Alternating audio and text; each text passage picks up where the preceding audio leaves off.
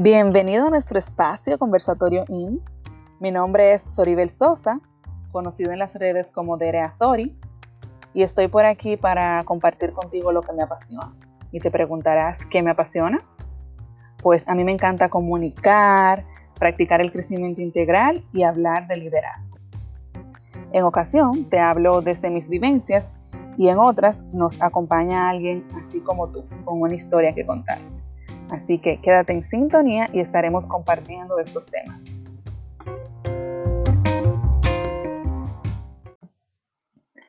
Este programa llega a ti gracias a Mentoring Life Administration, un programa de mentoría para ti que estás necesitado de ese acompañamiento para enfocar tus metas, tú que quieres desarrollar ese liderazgo. Y en el día de hoy justamente estaremos hablando de la comunicación efectiva y el trabajo en equipo, herramientas indispensables para un líder ejemplar.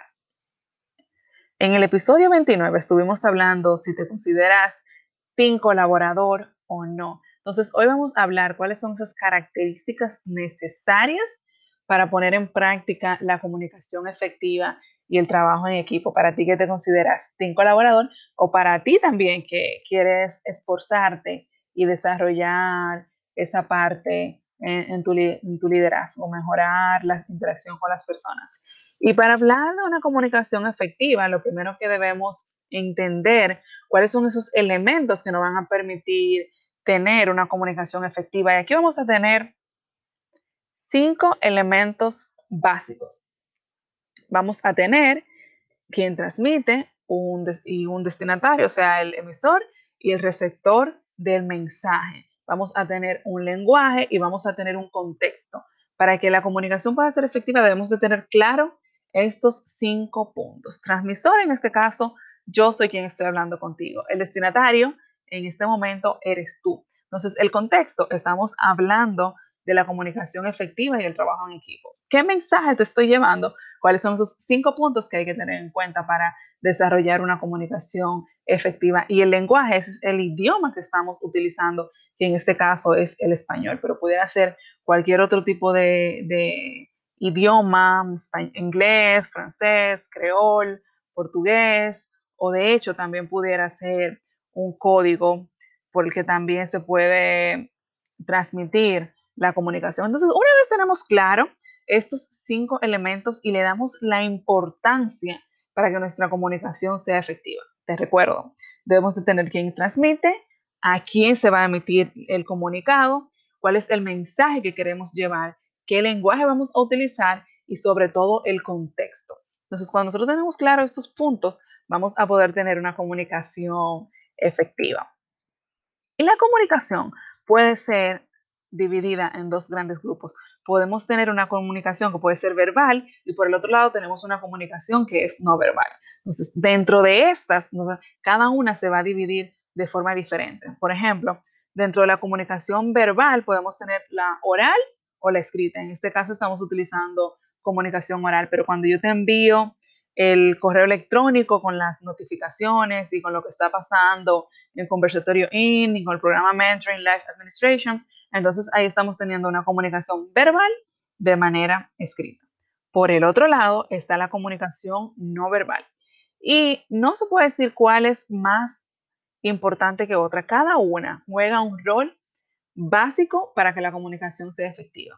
Entonces, en la comunicación no verbal vamos a tener los gestos, vamos a tener imágenes, vamos a tener sonidos. Y te pongo un ejemplo de cómo nos podemos comunicar de una forma no verbal. De repente, si estamos conversando y yo extiendo mi mano hacia arriba eh, y, la pongo enfrente de ti, eso quiere decir que te estoy pidiendo que, me pases algo que está a tu alcance. O si de repente saco mi pulgar, estoy diciendo que ok, que estoy de acuerdo con lo que estás diciendo, que lo estás haciendo bien con el puño cerrado. Entonces ahí nos estamos comunicando. Tú estás entendiendo lo que yo quiero dejar dicho y no he emitido ningún sonido. Por el otro lado, están las imágenes. Cuando estamos conduciendo, todas las señales de tránsito nos están transmitiendo un mensaje. Cuando nosotros vemos en la esquina ese símbolo rojo, ok, aquí dice pare, cuando vemos ese símbolo de, un, muro acostado, de un policía acostado, entonces ya sabemos que hay que reducir la velocidad. O si de repente vemos un muñequito de un adulto y un niño agarrado de la mano, ya entendemos que estamos en una zona escolar, por, por ende debemos de reducir velocidad. Entonces, no necesariamente tenemos que hablar para comunicarnos. Y otro ejemplo son los sonidos. Sonidos que no va a ser una palabra, sino si tocas bocina, entonces eso es una señal de alerta. Ya tú sabes que tienes que tener cuidado que algo está pasando a tu alrededor. O si de repente estás en clase de natación y suena el pito, ya tú sabes que se están marcando los tiempos. Y dependiendo qué lugar del entrenamiento se esté haciendo, entonces ya se interpreta que inician o se interpreta que ya ha finalizado el tiempo de entrenamiento. Entonces, tenemos diversas formas de comunicarnos, repasando la verbal y la no verbal. Y todas estas hay que cuidarlas. Y así también cuando estamos hablando de forma verbal, cuidar nuestros gestos, cuidar nuestras posturas es de vital importancia para tener una comunicación efectiva. Y te puedo contar que a veces estoy en un escenario donde se está intercambiando opiniones y tú te quedas mirando así alrededor la postura de las personas y eso dice mucho. Si estás en una conversación que es de negociación y estás con las piernas cruzadas y con los brazos cruzados, lo estoy haciendo ahora como que tú me estás mirando. Entonces, eso quiere decir que yo estoy encerrada, que yo no estoy abierta a negociar el tema que estamos tratando. Por eso siempre debemos de cuidar nuestras posturas y nuestros gestos. A veces queremos emitir un mensaje verbal, pero con la cara que tenemos estamos diciendo todo lo contrario. Entonces, la comunicación, en sentido general, no puedo decir que tengo una comunicación verbal o que tengo una comunicación no verbal, sino que se va dando esa interacción entre ambos tipos de comunicación para nosotros poder comunicar, llevar ese mensaje que queremos dejar dicho. Y dirás, ah, bueno, ese problema nada más es cuando estamos tratando en, físico, cuando tengo la persona eh, em, viéndole a la cara. Y no, a través de la comunicación escrita también se puede percibir el tono con el que estamos hablando. Y aunque se recomienda que no se interprete, que no se le dé entonación a lo que escribimos, porque realmente no estamos viendo la emoción que la persona está transmitiendo, pero la forma en la que escribimos sí se puede percibir la emoción. Por ejemplo, si estamos redactando un texto y de repente ponemos palabra mayúscula, palabras negrita, palabras eh, en, negrita, palabras subrayadas, palabras con cambios de color, eso quiere decir que estamos haciendo un llamado de atención en, ese espacio de, la escritura. Y eh, llamar mucho la atención de tener cuidado al poner esas letras en mayúscula, que eso denota que estamos gritando.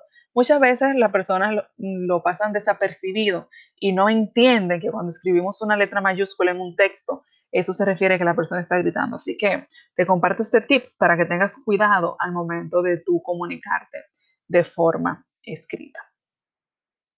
Entonces, tú dirás, pero eso es clase de primaria, ¿qué importancia tiene eh, manejar eh, el tipo de comunicación y los elementos que interfieren en la comunicación. Si cuando nosotros tenemos claro cuáles son esos elementos y cuando tenemos claro cuáles son los tipos de comunicación que podemos tener, entonces podemos cuidar la forma en que nos comunicamos y, y, podemos tener un mensaje con asertividad hacia la persona que le queremos llegar.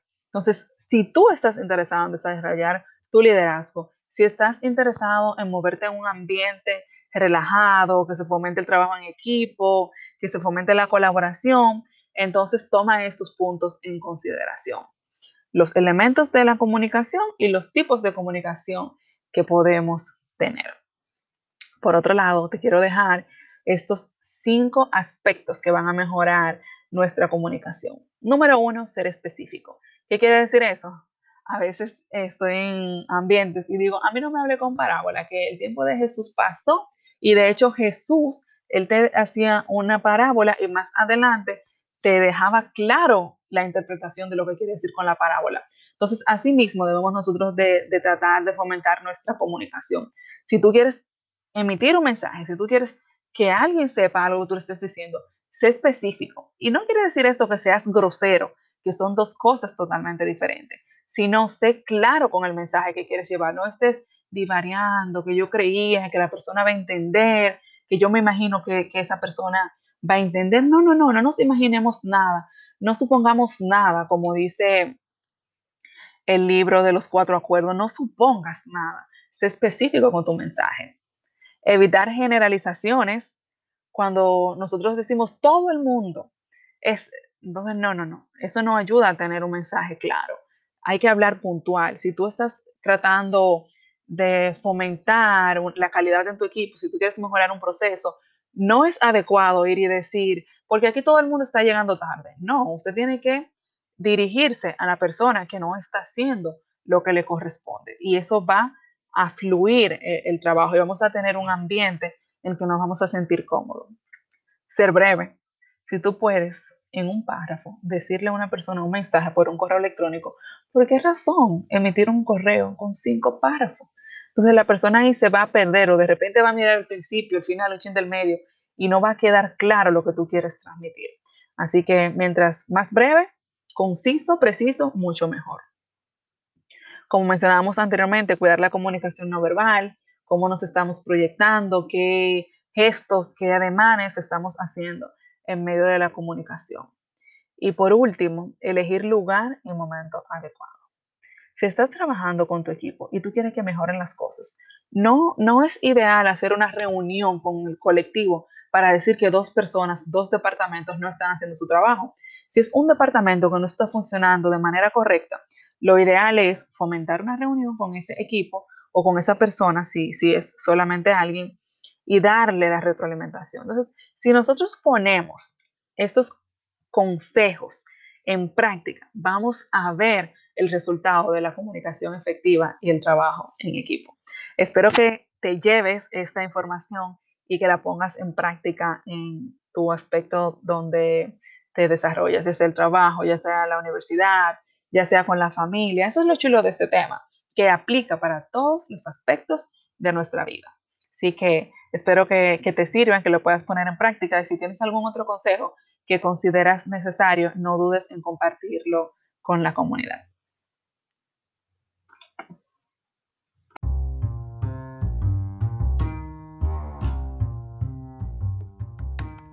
Nos encontramos cada sábado con un nuevo episodio y a través de Instagram, mi cuenta personal, Dereazori con Y, donde te comparto mi día a día, y a través del usuario del podcast, Conversatorio In, ahí comparto información de crecimiento, liderazgo y desarrollo de dones y talentos.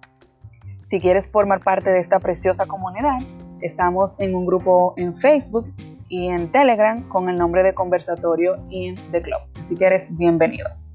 Nos escuchamos en la próxima. Bye.